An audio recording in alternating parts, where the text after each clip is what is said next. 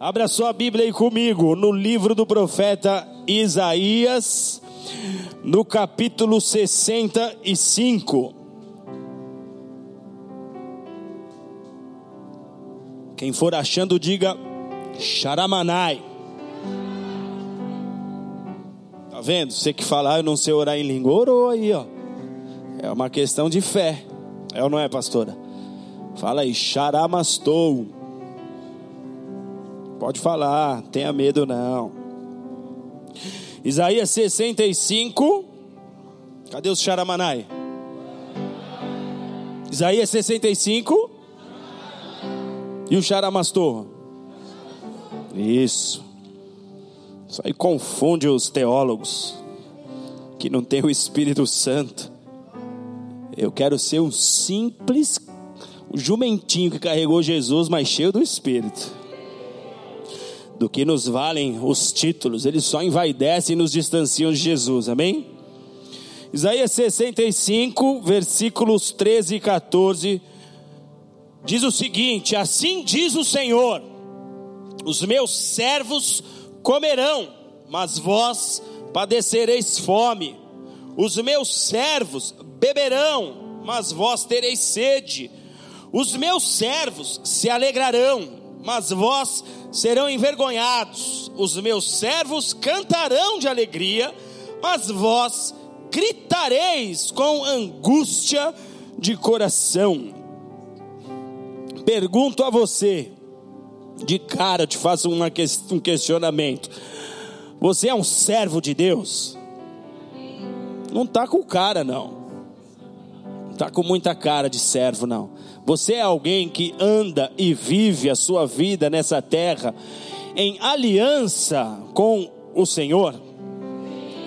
Essa resposta, obviamente, não é a mim que tem que ser dada. Amém? Mas por que que eu pergunto isso, igreja? Porque por toda a escritura nós vemos que o destino do homem é definido em função da resposta que o homem dá a palavra de Deus. Deus envia a sua mensagem à terra, ele usa circunstâncias, ele usa pessoas. A mensagem de Deus, ela ultrapassou milênios, ela ultrapassou gerações.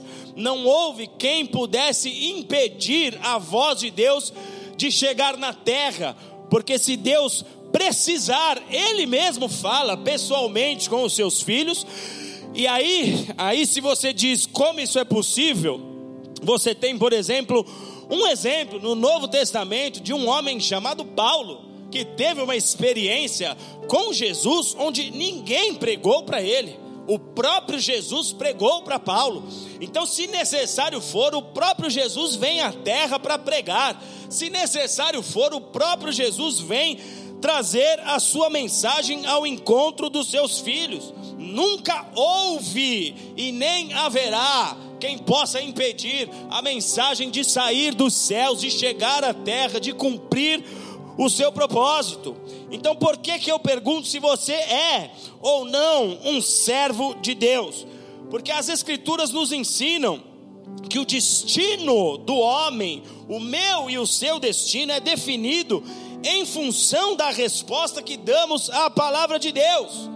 A mensagem vem, ela chega aos corações, e aquilo que o homem faz com essa mensagem, aquilo que o homem faz com essa palavra, o zelo, a atenção, a aplicação que o homem dá a essa palavra, vai determinar o seu destino. É como um organograma da vida real tem várias ramificações, mas não são todos os caminhos que levam para um mesmo lugar. Isso é uma das maiores mentiras que existe na terra.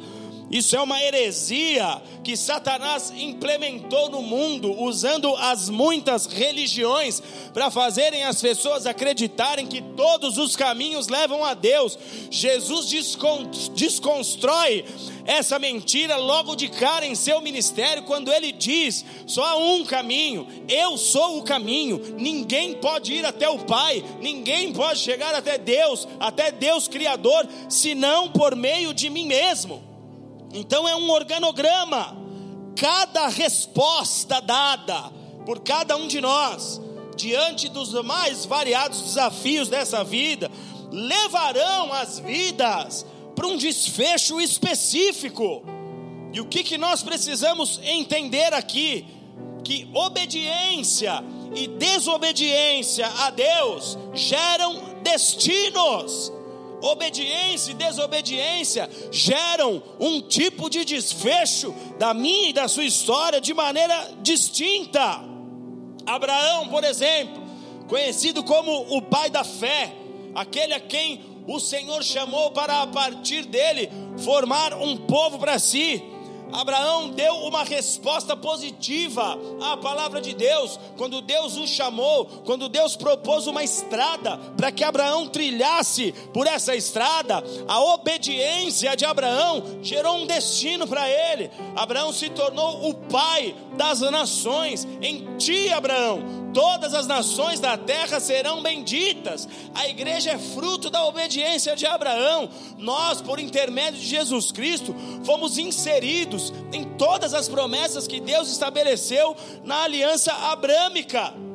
Então, por causa da obediência de Abraão, ele teve um destino. Ah, pastor, e se ele não obedecesse? Nós não sabemos de fato o que aconteceria com Abraão, mas certamente a aliança não teria se cumprido, certamente esse homem não teria colhido para si cada uma das promessas que Deus estabeleceu para ele e que tinha como condicional a obediência irrestrita a Deus. Davi foi alguém que também deu respostas positivas à palavra de Deus. E o mais interessante de Davi é que esse homem, ele é escolhido por Deus para ser o futuro rei de Israel. Na ocasião existia um outro rei, quando Deus escolhe Davi como próximo, Deus foi atrás do próximo. Este Davi não estava trabalhando à vista de homens, Davi estava escondido. Davi estava lá no secreto dele com Deus cuidando das ovelhas do pai dele. E Davi deu respostas positivas quando ninguém nem sabia o que esse homem estava fazendo, mas Deus sabia. O Criador estava atento às ações de Davi, como está atento às minhas e às suas ações. Deus sabia o que este Davi realizava, e as suas respostas de obediência gerou um destino para Davi. Davi se tornou rei da nação de Israel e não qualquer tipo de rei, se tornou no maior rei que a nação de Israel já teve. Um rei que é venerado até os dias de hoje em Israel, por causa de uma resposta de obediência. Esse foi o destino que Davi gerou para a sua própria história. O livro dos reis de Israel nos mostra em detalhes o destino de cada um dos reis que passaram por Israel ao longo de sua história, do período da monarquia. O livro dos reis nos mostra o que aconteceu com cada um dos reis e dos seus reinos, de acordo com as respostas que aqueles homens davam à palavra de Deus. Todos tinham a mesma lei Todos tinham a mesma verdade, mas alguns davam respostas positivas, alguns andavam em obediência, outros, ah, já de cara, quando a Bíblia vai narrar a história deles, fala assim: esse aí foi desobediente ao Senhor, não andou nos caminhos do Senhor, e cada um gerou para si um destino diferente, porque obediência e desobediência geram destinos. Repete isso comigo: obediência e desobediência geram destinos. Então, nesse exato momento da sua vida, você está desenhando o seu destino. Nesse exato momento da sua caminhada, você está gerando o seu destino. Se pegares à direita, você chegará num lugar, se pegares à esquerda, chegará em outro. A desobediência gera um destino, a obediência gera um destino. Conforme as palavras de Isaías, ele nos diz: o servo terá sua fome suprida. O Senhor fala através de Isaías: aquele que é servo, quando tiver fome, quando sentir fome, terá a sua fome suprida. Já o não servo viverá com fome. Deus está falando através do profeta: o servo, quando sentir sede, terá a sua sede saciada. O não servo ficará com sede. O servo terá alegria. O servo terá dias de paz. O servo terá motivos para cantar. O não servo viverá uma vida de angústias. O homem recebe, amados, como destino na terra e nos céus, o fruto da sua obediência ou da sua desobediência a Deus. Isaías capítulo 1, versos 19 e 20 diz: Se quiserem e me ouvirem, vocês comerão o melhor desta terra, mas se recusarem ouvir a minha voz e forem rebeldes, serão devorados pela espada. Tanto a obediência vai gerar um destino, como também a desobediência vai gerar um destino nesse exato momento, no tempo em que você vive, as situações que você está enfrentando, elas estão determinando um destino para você, de acordo com a resposta que você dá à palavra de Deus. A obediência a Deus é o segredo da chave chamada fé. A maioria das pessoas que frequentam uma igreja tem fé em Deus, porque senão elas não estariam numa igreja. A maioria das pessoas que frequentam cultos nas igrejas, elas creem em Deus. O Brasil é um povo de fé, o brasileiro é um povo de fé. O Brasil tem um povo aqui que tem uma fé num Deus criador. Muitas vezes enganado, uma fé deturpada por conta de ensinos religiosos que foram massivamente difundidos na nossa nação, desde de a mais tenra idade do ser humano. Eu e você aprendemos desde pequeno muitas coisas sobre Deus. Talvez tivesse, tivéssemos tido pais que creem em Deus. No meu caso, os meus pais creem em Deus, meus pais estão vivos, eles creem no Senhor. A maioria dos brasileiros tem uma fé e a maioria das pessoas que frequentam uma igreja tem fé em Deus. E a fé é uma chave, porque a Bíblia nos diz que por meio da fé todas as coisas acontecerão. Então, todas as coisas que nós podemos viver em Deus, elas são desencadeadas por meio da fé. A fé é uma chave que foi entregue na mão dos crentes para que os crentes consigam acessar portas invisíveis a olhos humanos. Então você, como cristão, você possui uma chave na mão. Só que infelizmente muitos cristãos, muitos daqueles que creem em Deus, muitos daqueles que, conforme eu disse aqui, desde pequeno aprenderam a crer num Deus criador, muitas dessas pessoas estão com uma chave na mão, mas com uma chave lisa. Como assim, pastor? Há muitos cristãos que têm uma fé invejável porque são pessoas que você vê que são raçudas, que creem em Deus, que estão sempre positivando suas próprias vidas, dizendo: não vai dar certo. Uma hora as coisas tendem a mudar, uma hora as coisas vão melhorar.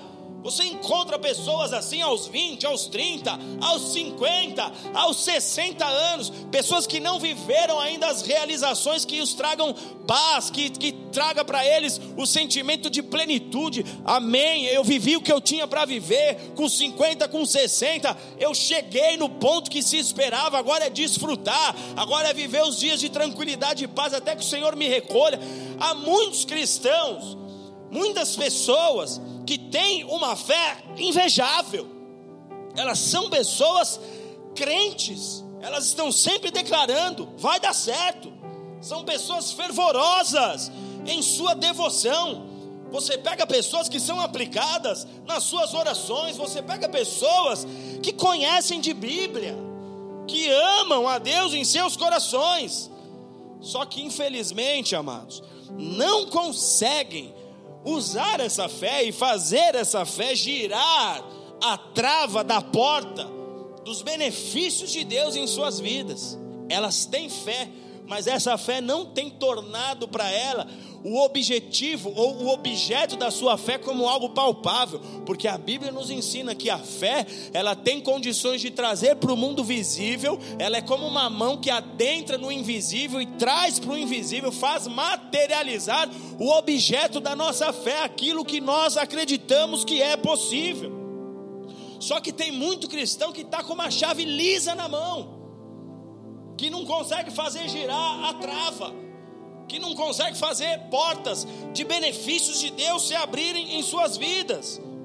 E muitas vezes isso acontece, amados, porque essas pessoas, elas têm fé, só que elas não conseguem transformar essa fé em um modelo de vida.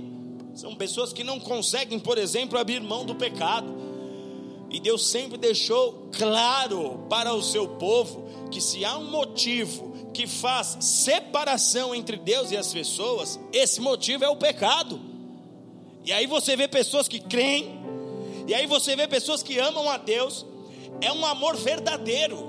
Deus sabe o quanto esse filho, essa filha o ama, mas ele não consegue transformar esse amor, essa fé, em estilo de vida, em comportamento, porque não consegue abrir mão do pecado porque não consegue se sujeitar a uma autoridade, e Deus não brinca com essa questão de autoridade. Se tem uma coisa que faz o, o, o pai ficar arrepiado, é ele perceber pessoas que têm um comportamento parecido com o de Lúcifer, rebelde que não se sujeita a pai e mãe, mulher que não se sujeita ao marido, filhos que não se sujeitam aos pais, povo, ovelhas que não se sujeitam aos seus líderes espirituais. Isso traz um sentimento horrível no coração do pai. São pessoas que têm fé, mas não transformam essa fé em comportamento, não conseguem cuidar do próprio lar. São pessoas que sempre que o calo aperta, sempre que as dificuldades surgem, ela tem sua própria maneira de resolver as questões. Ela age por si mesma. Ela tem a chave da fé. Só que ela tenta viver a vida espiritual com os conceitos humanos, com os conceitos adquiridos fora da palavra. E para que a igreja viva as respostas produzidas pela palavra, para que a igreja viva o que Deus promete na palavra, a igreja precisa aprender a andar na tal da palavra. Não dá para você tentar dar um jeitinho. Ei Deus, vamos excluir esse tema. Ei Deus, vamos riscar esse ponto. Não tem como. São pessoas que estão tentando viver a vida da fé com hábitos adquiridos fora da palavra, pessoas obstinadas, que têm o seu próprio jeito, trazem muito da natureza humana para a vida espiritual. Ah, aqui não está tão legal quanto eu esperava, então troca de célula. Ah, aqui não está me agradando como eu queria. Eu queria uma igreja assim, assim, assim. Então troca de igreja. Ah, eu não estou ganhando o que eu esperava nessa empresa, então troca de trabalho ela ama Deus, ela é uma pessoa determinada. Se você olha para a maneira como ela se empenha nas realizações dos seus projetos, dos seus sonhos, você vê, ela é uma pessoa de fé, ela é determinada. Só que ela não deixa essa fé se desenvolver conforme Deus espera. Ela não deixa essa fé chegar à maturidade. São pessoas que têm a chave da fé na mão, porque a fé é uma chave, amém? São pessoas que têm a chave da fé na mão, só que essa chave está lisa. É uma chave que não tem o segredo para abrir determinadas portas. É uma chave que não consegue destravar as promessas bíblicas. Ela bate na porta. A Bíblia diz que eu tenho que bater, ela bate. Ela se esforça, ela corre atrás, só que ela não chega em lugar nenhum. Ela junta ela semeia na casa de Deus, só que a Bíblia diz que recolhe para colocar como num saco furado, porque a chave está lisa, porque a chave está sem o segredo. A Bíblia é clara em nos ensinar que aquele que anda em aliança de obediência, este é o que prova dos favores e promessas contidas no livro de Deus. É só o que anda em aliança de obediência. A Bíblia nos ensina, a Bíblia fala que aquele que, ao contrário, escolhe andar na contramão dessa verdade, aquele que escolhe o caminho da desobediência a Deus, ele colhe para si exatamente o fruto desse afastamento. Então, quando nós falamos de obediência a Deus, nós falamos do fator sine qua non, sem o qual não é impossível ter uma vida espiritual sem obediência. É impossível você ser um homem de Deus, uma mulher de Deus sem obediência. É impossível você ver frutos chegarem lá no teu cesto, como a Bíblia diz que por causa da tua obediência ele encherá o teu cesto. É impossível você ver esses frutos chegarem no teu cesto sem obediência. A obediência é fator sine qua non. Não tem como não tem como Deus se aliançar com a desobediência, porque a desobediência foi criada por Lúcifer, o opositor de Deus. Deus escolherá os lugares em que Ele vai te inserir para que você aprenda a obedecer. Eu já contei aqui inúmeras vezes para você, para vocês, de chefes que eu tive, e eu jamais vou me esquecer do Valdo. Valdo foi um cara que Deus usou para fazer eu virar homem. Ele era chato, e era também um cara sem estilo. Deixa eu dizer aqui. Essa é a minha vingança. Usava a calça no umbigo, o cinto era aqui. Mas ele pegava no meu pé. Porque Deus sabia que ali aos 19 anos eu precisava de alguém no meu cangote, eu precisava de alguém cafungando na minha orelha, eu precisava de alguém chegando junto, porque sem obediência você não chega a lugar nenhum sem que você seja sujeito a uma autoridade, você não avança nada na sua vida, é condição sine qua non, é fator sine qua non. A obediência é cláusula de contrato nesta relação entre nós e o nosso Deus. Obediência é elemento essencial. Sem obediência a Deus não se abre porta para colheita. Se quer colher na sua vida, aprenda a obedecer. Esqueça o que você aprendeu quando você era um adolescentezinho rebelde, quando você dava seus showzinhos lá para sua mãe, para seu pai, quando você era aquela filha que se a mãe não fizesse o que você queria, você se jogava no chão e estribuchava. Esqueça esse comportamento. Isso diante de Deus, ele te olha e fala: "Fica aí". O dia que você aprender que nessa trajetória você precisa andar aliançado em obediência, aí eu começo algo na tua história, enquanto não, fique aí. Sem obediência a Deus não se abre a porta do favor. Sem obediência a Deus, a porta do reino ela permanece fechada. Ninguém, exatamente ninguém pode avançar sem obedecer a Deus. Você pode ter a fé mais linda. Você pode ser a pessoa que mais manda mensagem de fé lá no grupo da família. Porque todo mundo que está num grupo de uma família recebe uma mensagem segunda-feira de manhã com florzinha, umas coisas bem brega, dizendo, ai, o pai, Deus, não sei o quê. E quando você vai investigar, o comportamento está longe daquilo que ele mesmo, ele, ele, ele nem se preocupa em ler. Só que a Bíblia nunca nos pede para ler a Escritura, pede para meditar. Ele nem se preocupa em meditar. O que Deus está querendo dizer com essa frase? O que Deus está querendo dizer com esse verso, com esse texto? Você pode ter a fé mais linda, você pode ter a fé mais corajosa, você pode ser a pessoa mais destemida, você pode ter a fé mais inspiradora, que as pessoas olham e falam: Nossa, esse aí não desiste, esse aí já tomou cada pau da vida, mas não arrega, não puxa o bico. Esse não desiste, esse aí está sempre se renovando, sempre correndo atrás. Você pode ser alguém assim, que não esmorece, sempre acreditando que vai dar. Mas se a sua chave estiver lisa, do que, que vai adiantar? A Bíblia nos diz que a fé sem um comportamento, sem obras, é morta.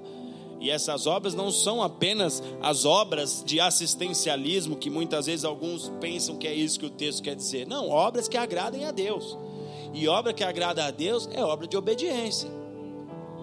Do que adianta você ter a fé mais linda, mais encorpada do planeta, se a sua chave estiver lisa.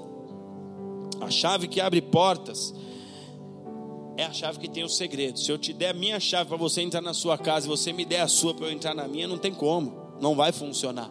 Existe um segredo que funciona naquele buraco, naquela fechadura, naquela trava. A chave que abre portas é a chave que tem o segredo.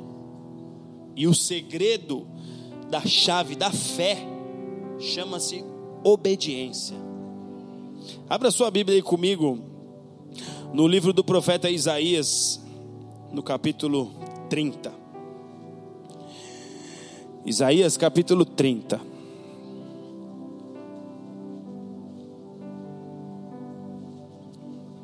Nessa noite Deus quer pegar chaves lisas aqui e imprimir o segredo nessa chave. E imprimir o segredo. Porque se você for um servo obediente, uma serva obediente, não há quem possa frustrar os planos de Deus na sua vida. Não há. Não tem inferno, não tem diabo, não tem demônio. Não tem. Não tem obra de feitiçaria. Não tem levante das trevas. Não tem. Cláudio, que bom te ver. Quero um abraço seu no final, hein? Se Deus vê obediência, não tem estrutura que te prende não tem estrutura que te trava. Abriu aí? Isaías capítulo 30. Quem abriu? Versículo 1 diz assim: Ai dos filhos teimosos e rebeldes, diz o Senhor, que executam planos que não são meus, que tomam conselho, mas não de mim, que se cobrem com uma cobertura, mas não do meu espírito que fazem pactos e alianças sem a minha aprovação. Tudo o que fazem é acumular pecado sobre pecado. Ai dos que descem ao Egito sem me consultar, para se fortificarem com a força do Faraó e para se refugiarem na sombra do Egito. A proteção do Faraó se tornará em vergonha para vós, e a sombra do Egito vos trará confusão até aqui. O profeta Isaías, como no ofício profético, está aqui tocando a sua trombeta para que o povo de Israel escutasse os perigos de se aliançar com o Egito. O Egito, na Bíblia, ele tem o simbolismo de mundanismo. Egito, na Bíblia, representa a humanidade que está distante de Deus. É como se nós comparássemos hoje uma vida na igreja, servindo a Deus em obediência. Esse é o, o, israelita, esse é o que vive na Jerusalém, porque a igreja é a representatividade da Jerusalém espiritual, e o que vive segundo os padrões do mundo é o que anda sob a influência do Egito. Então, o Egito representa a humanidade distante de Deus. A palavra Egito do grego, vem do grego Egipto, que significa casa de Ptah. Ptah, na verdade, era um deus adorado no Egito, era o deus dos artesãos e dos arquitetos. O Egito é um lugar que tem muita quantidade de pedras e essas pedras são utilizadas ali na construção civil, isso desde a antiguidade, dos tempos mais remotos. A arquitetura sempre foi uma das forças do Egito, era uma das maneiras deles impressionarem as outras nações, tendo obras arquitetônicas poderosíssimas, obras grandiosas, como é o caso das pirâmides do Egito.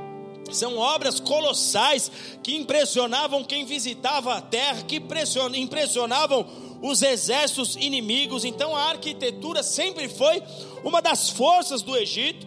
Por isso eles tinham esse Deus chamado Ptah, que vem o, nome Egipto, fala desse Deus, é a terra dele, é a terra de Ptah. Só que o Egito era conhecido como uma nação politeísta. Havia ali uma multiplicidade de deuses. O povo tinha Deus para tudo. Hoje em dia isso é comum também na nossa nação. Tem Deus do trovão, tem Deus que protege o, o, navegador, tem Deus que protege não sei quem. Deve ter Deus do tenista, Deus do skatista, Deus do surfista. Tem Deus para tudo. É mais ou menos assim que a nação do Egito era em sua realidade nos tempos remotos. E esse era o motivo pelo qual Deus não queria que Israel tivesse nenhum tipo de aproximação com o Egito. Deus estava sempre dizendo: não se misturem com eles, não façam alianças com eles, não se envolvam com o Egito. Só que a Bíblia nos mostra, amados, que muitas e muitas vezes o povo desobedeceu a Deus justamente nesse ponto. Muitas foram as vezes em que o povo foi buscar socorro no Egito.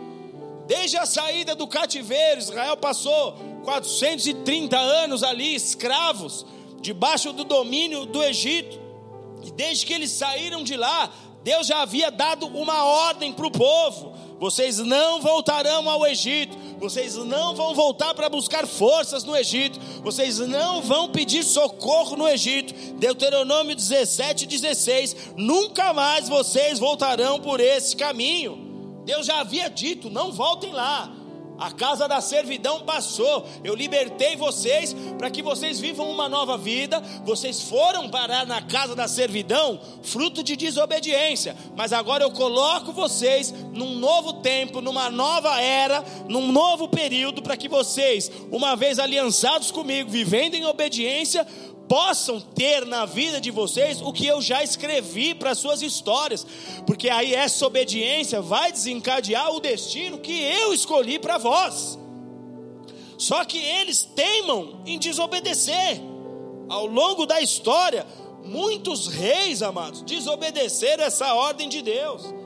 Bastava Israel experimentar uma guerra, bastava Israel ser visitado por exércitos inimigos e os reis de Israel na ocasião se vissem em desvantagem com os exércitos que vinham combater contra eles, que muitos desses reis iam até o Egito para formar uma coalizão, para se unirem ao Egito, para pedir socorro, se unam a nós combatam essa guerra conosco. Esses nossos inimigos estão vindo com muito mais soldados, com muito mais pessoas, eles têm um poderio bélico maior do que o nosso. Então eles iam até o Egito, muitos reis fizeram isso.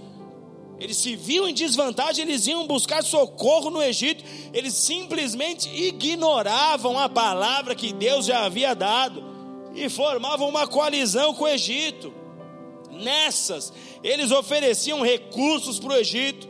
Nessas, eles davam muitos tesouros que deveriam ser apresentados na casa de Deus tesouros que deveriam ser entregues como adoração, como oferta. Eles estavam dando a adoração para o Egito, eles estavam dando toda a sua força, porque a força de um povo de Deus é a sua adoração, amém? A minha, a tua força é a nossa adoração a Deus, porque adoração e obediência são duas palavras sincronizadas estão unidas, elas representam a mesma coisa. Não há adoração sem obediência, não há obediência sem adoração, é uma só verdade. Eles estavam entregando sua adoração, sua obediência ao Egito, eles ofereciam tesouros, às vezes eles pegavam até mesmo do ouro e da prata que era e pertencia à casa de Deus para pagar por essa coalizão, por essa unidade com o Egito.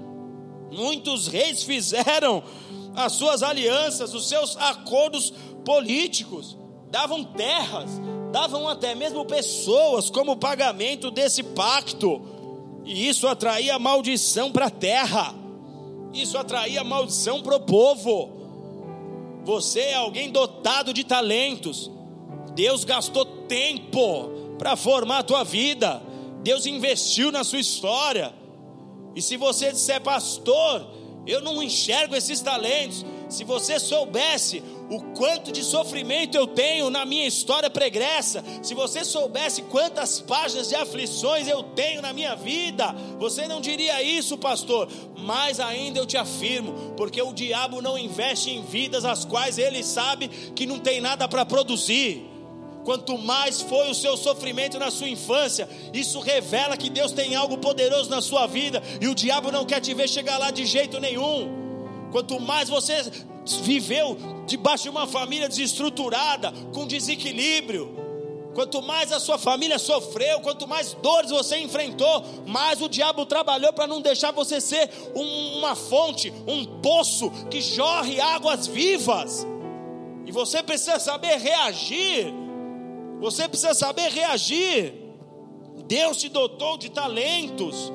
Deus te dotou de dons. Ele gastou tempo trabalhando a sua vida, desenhando a sua história. Só que muitos, infelizmente, estão dando a adoração para o Egito e não para Deus porque o seu esforço está muito mais sendo empregado nos teus negócios, nos teus projetos pessoais, do que nos projetos de Deus. É só você olhar para a balança, é só você olhar para a sua própria vida. Divida a sua vida no meio. E perceba onde é que você emprega mais esforço: nas coisas terrenas e humanas ou nas coisas de Deus? Se for nas coisas terrenas e humanas, você já está dando dos seus recursos para o Egito, onde você deveria apresentar a Deus a sua adoração, a sua verdade, a sua intensidade e receber dele força. Eles corriam para buscar esse apoio no Egito, e isso atraía maldição para o povo. Então, por causa dessa constante desobediência, Deus tinha que levantar um profeta para repreender o povo e dizer: Ai dos que descem ao Egito para buscar socorro. Ai!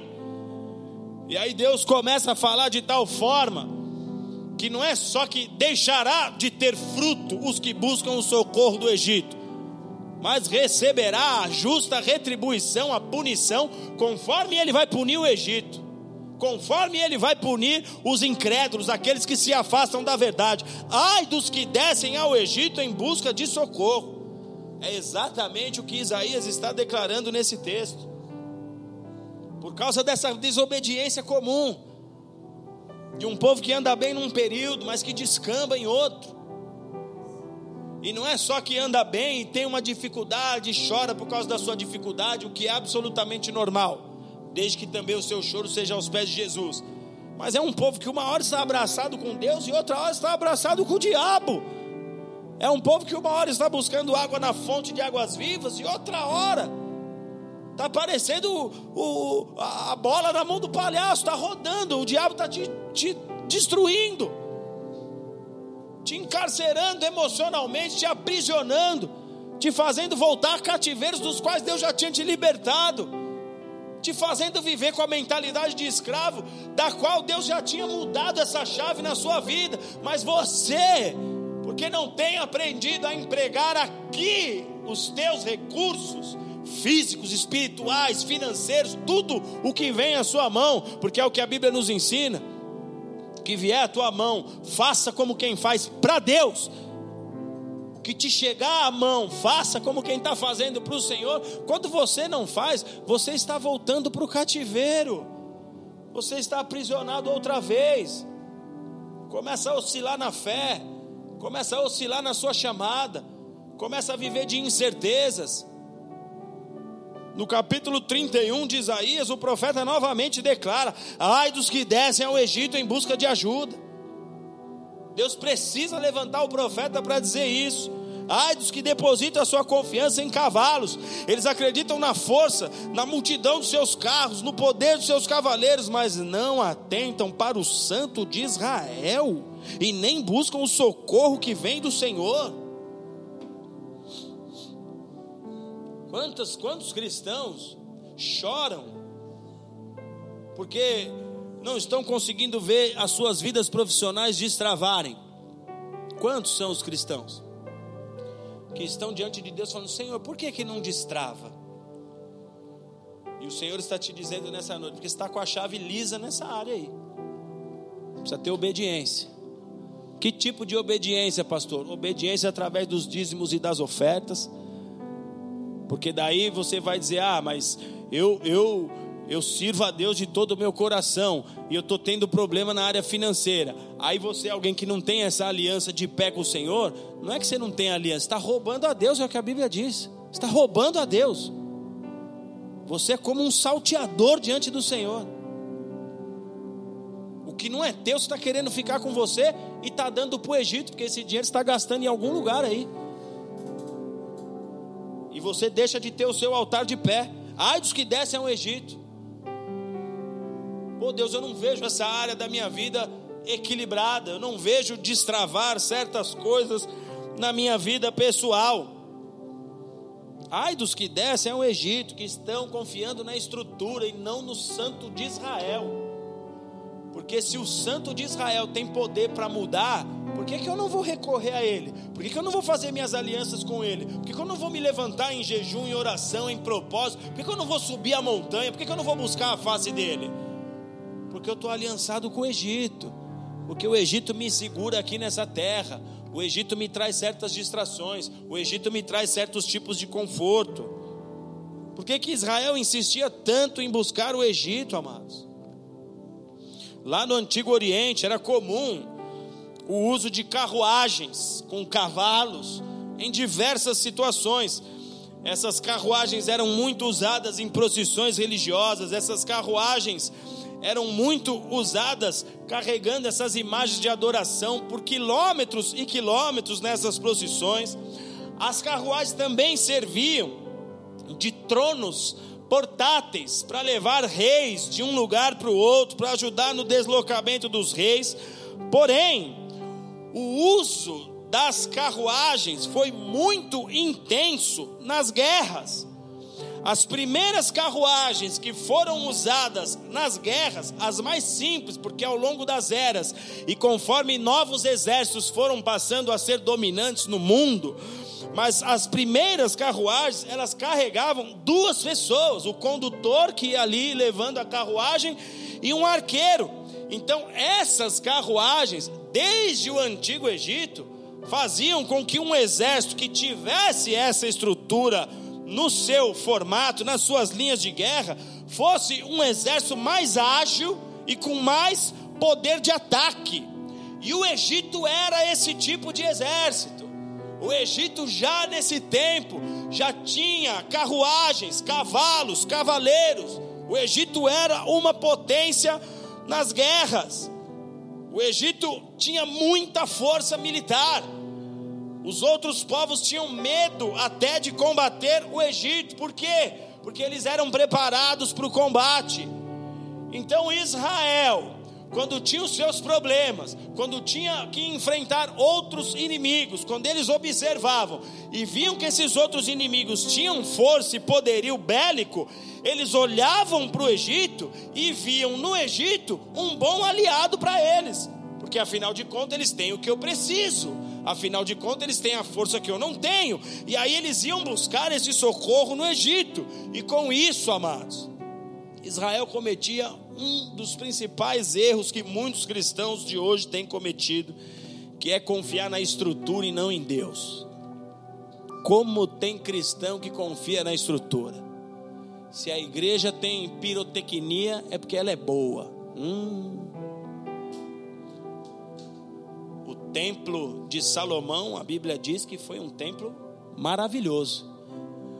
Porque o templo de Salomão, inclusive se você quiser matar sua curiosidade, tem um, um vídeo na internet da Igreja Universal que eles têm a réplica do templo de Salomão perfeita e você pode nesse vídeo conhecer o que foi o templo de Salomão.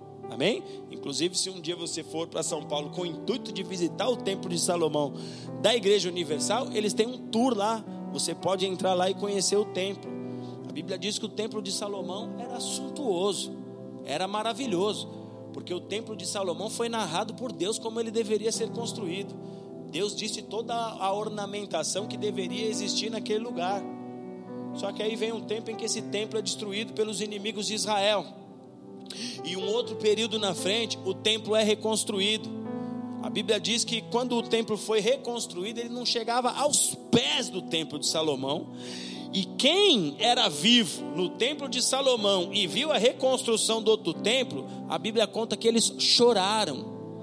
Choraram por ver a segunda casa e a primeira casa. Eles choraram desesperadamente.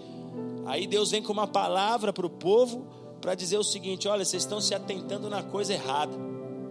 Porque quando destruíram o templo, a Bíblia diz que a glória se foi do templo. Ela saiu de Israel, ela saiu dos muros de Jerusalém e ela foi sentido Oriente, ela foi e parou no Monte das Oliveiras, que por sinal era o lugar onde Jesus mais estava em seus momentos de oração, ali no jardim do Getsemane, que fica localizado no Monte das Oliveiras. A glória se foi. E aí o Senhor estava falando para eles: Ei, vocês estão confiando na estrutura. Essa casa pode ser menor em seu tamanho. Essa casa pode não ser tão bem ornamentada como a primeira, mas a glória da segunda casa vai ser maior do que a primeira. E o que tem de cristão que se apoia na estrutura, o que tem de cristão que se apoia na estrutura, se o terno do pastor não for da marca tal, esquece. Se o carro do líder não for tal, não tem glória. E se não. Quem disse que a estrutura carrega a glória? Porque é que Jesus, no Novo Testamento, vem nos dizer que o Espírito Santo de Deus habita em nós, que a glória de Deus não pode habitar em templos feitos por mãos humanas, mas sim dentro de mim e de você. Para que você não confie na estrutura. Esse foi o erro de Israel, começou-se a se confiar na estrutura. Por mais carros e cavalos que o Egito tivesse, amados, e carros e cavalos representavam força, representavam poder na antiguidade. Por mais carros e cavalos que eles tivessem, Deus sempre deixou claro que não há força maior do que o nosso Deus. Não é no intelecto que está o poder de Deus. Paulo era altamente intelectual. E sabe o que ele disse? Eu vou pegar todos os meus diplomas e vou rasgar. Porque os meus diplomas, perto do poder de Deus, eles não valem nada. Porque Deus não me chamou para convencer pessoas pelo intelecto. Deus não me chamou para agir com persuasão de palavras. Deus me chamou para liberar o rio de poder do Senhor. E como há cristão que se confunde, e aí não consegue aplicar na sua própria vida, não consegue aplicar nos seus próprios negócios, não consegue aplicar nos seus próprios desafios, porque estão confusos, achando que tem a ver com a estrutura. Na verdade, a estrutura ajuda. Se nós pudermos ter cadeiras acolchoadas, um chão acarpetado, luzes que apagam, apagam e acendem num aplauso, nós teremos. Mas do que nos vale isso se não tivermos a glória? Quantas igrejas lindamente ornamentadas estão vazias de poder, estão vazias de avivamento, estão vazias do Espírito Santo. Igrejas em que o homem diz a hora que começa e a hora que termina.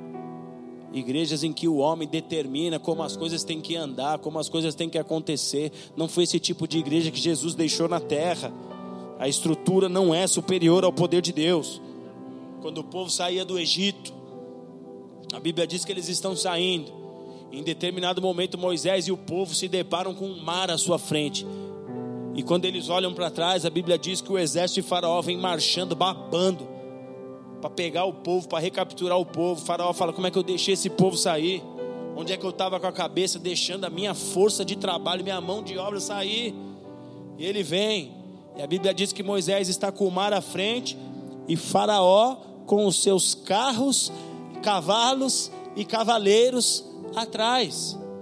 Moisés fica meio sem saber. Deus fala: Moisés, deixa de ser frouxo, rapaz. Eu já te dei demonstrações do meu poder. E se Deus um dia te deu demonstração do poder dele na sua vida, isso é uma marca para você carregar eternamente. Esse é o primeiro degrau daquilo que Deus tem para fazer na sua vida. Pastor, eu nunca tive uma marca do poder de Deus na minha vida. Então nessa noite você será marcado pelo poder de Deus. Porque Deus não trabalha em vão. Você não está aqui nesse lugar hoje em vão. Ele quer te marcar com poder. porque esse poder precisa ser carimbado aí no teu coração, tatuado na tua alma, e você precisa levar esse poder por onde você passar, e esse poder vai ser aperfeiçoado quando você estiver diante dos mares que estarão à sua frente. Quando os mares se colocarem diante de você, Deus vai falar o mesmo que diz para Moisés: marcha. Para de se acovardar e marcha. Eu já te dei amostras do meu poder. Sua boca é como uma fonte que faz jorrar o meu poder nessa terra. Aprenda a profetizar.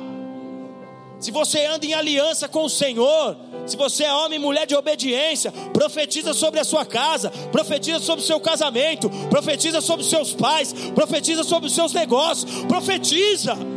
Está sobre você, está sobre você. Vai lá e profetiza, abre a sua boca. Quem é que você quer ver se rendendo a Jesus Cristo? Pega essas almas, se debruça em cima delas de oração, profetiza a conversão, profetiza a salvação delas. Está sobre você. Pode parecer um mar, pode parecer um mar intransponível, mas está sobre você. Deus pega Josué ali na frente e fala: Josué, tá vendo esse muro? Profetiza que eles vão cair.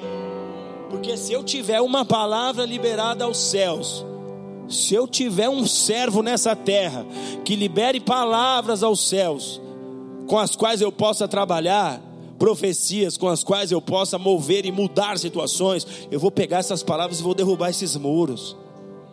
Eu vou pegar essa palavra, vou destronar os espíritos que estão minando o meu povo, que estão segurando a minha igreja. Eu vou destruí-los um a um, porque foi a promessa de Deus para o seu povo. Enquanto vocês andarem em obediência comigo, não tem inimigo que vai te resistir. Enquanto vocês viverem em aliança comigo, não tem área da sua vida que não vai florescer. Eu sou o teu Deus que te chamo pelo teu nome. Pode profetizar. Você vai ver ela aqui, você vai ver ele aqui. Profetiza muda os cenários da sua vida através da autoridade do Senhor sobre você. Moisés está lá meio que embasbacado, se deixando contaminar pela opinião do povo. Ah, Moisés, olha os caras aí, toma cuidado com quem está do seu lado. Moisés já era um homem experimentado em Deus. Moisés conhecia o Senhor. Moisés sabia quem era o seu Deus. Só que às vezes nós estamos cercados de pessoas que muitas das vezes o diabo vai usar a boca delas, a falta de fé delas, as incertezas, para contaminar homens que já eram experimentados.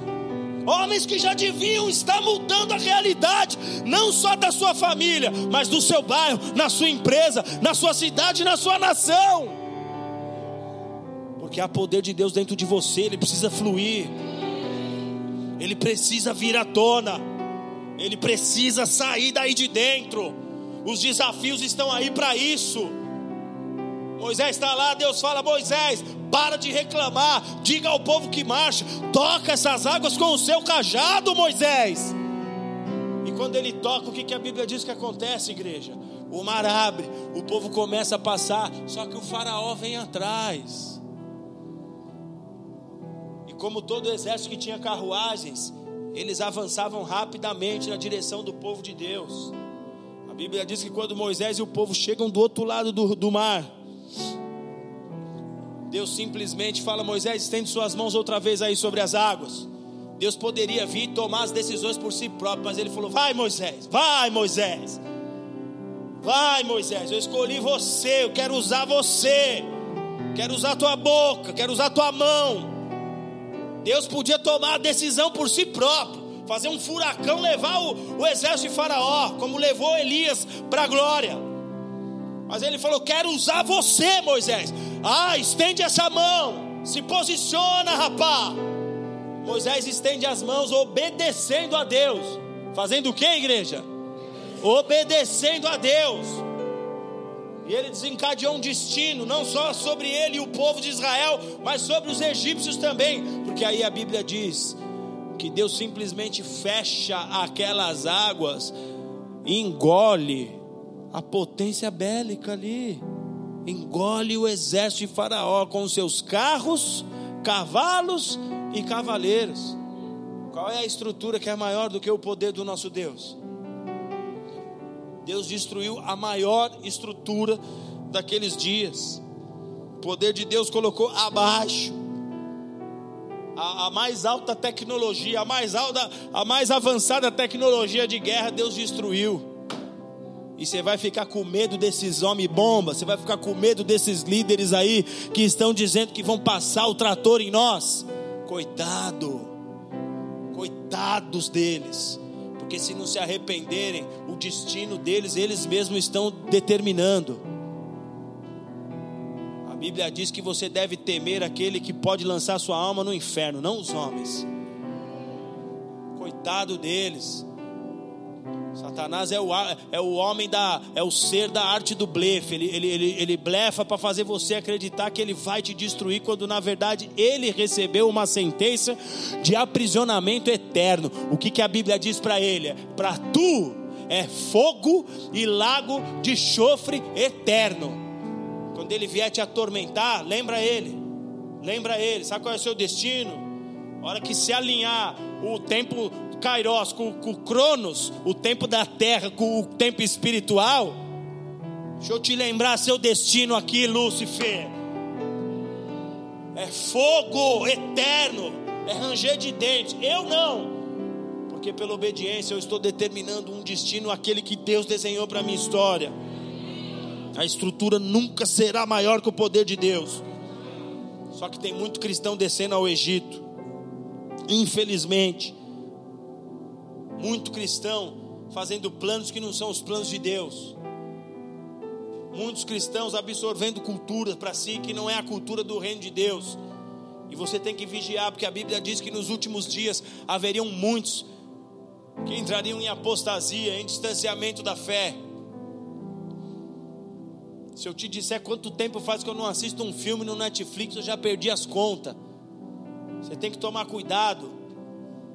Porque esse, esses, esses serviços de streaming aí estão divulgando o reino das trevas com velocidade. Ai, pastor, mas pelo menos eu assisto para ter conhecimento, para ter conhecimento e para ter a sua fé minada. Porque Satanás não brinca em serviço.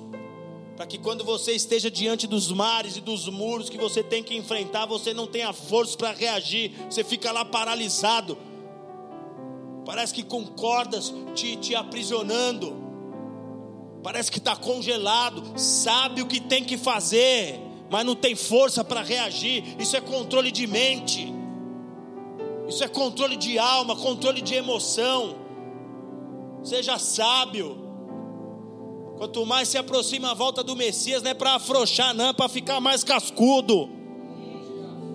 Aí você fica envolvido com, essas, com essa mídia toda mundial que se move por meio de filmes, por meio de músicas, por meio de tantas frentes, por meio das artes, e está engessado, paralisado, sabe aqui como tem que reagir, mas na prática a sua fé não vira a chave, não abre as portas, está se envolvendo com coisas que não deveria, está buscando conselho em fontes que não deveria buscar. Quantas pessoas que já eram para estar tá voando, voltaram a estar com suas mentes presas, como se estivessem no Egito, como se suas vidas estivessem naquele tempo lá de trás. Voltou a pensar pequeno como antes, quando o teu Deus falou: Encha a tua mente dos meus pensamentos, porque os meus pensamentos são maiores do que os teus pensamentos. Essa é a noite que o Senhor quer nutrir o teu interior de uma nova informação. Você precisa sair daqui voltando a dar os frutos que você foi gerado a dar. Você precisa voltar a ter ousadia de pregar indo para o trabalho, de pregar com quem você se encontra, de pregar para as pessoas na farmácia, na padaria, onde você estiver. Você precisa voltar a ter ousadia de se posicionar. Não é tempo de se acovardar, de temer, de esconder sua fé, pelo contrário. As pessoas estão buscando pessoas posicionadas. E Deus está olhando para você e dizendo assim: Eu estou te posicionando agora. Eu estou te posicionando agora. Ei, eu estou te posicionando agora. Eu estou te posicionando agora. Eu estou te posicionando. Eu estou te posicionando. Eu estou te posicionando.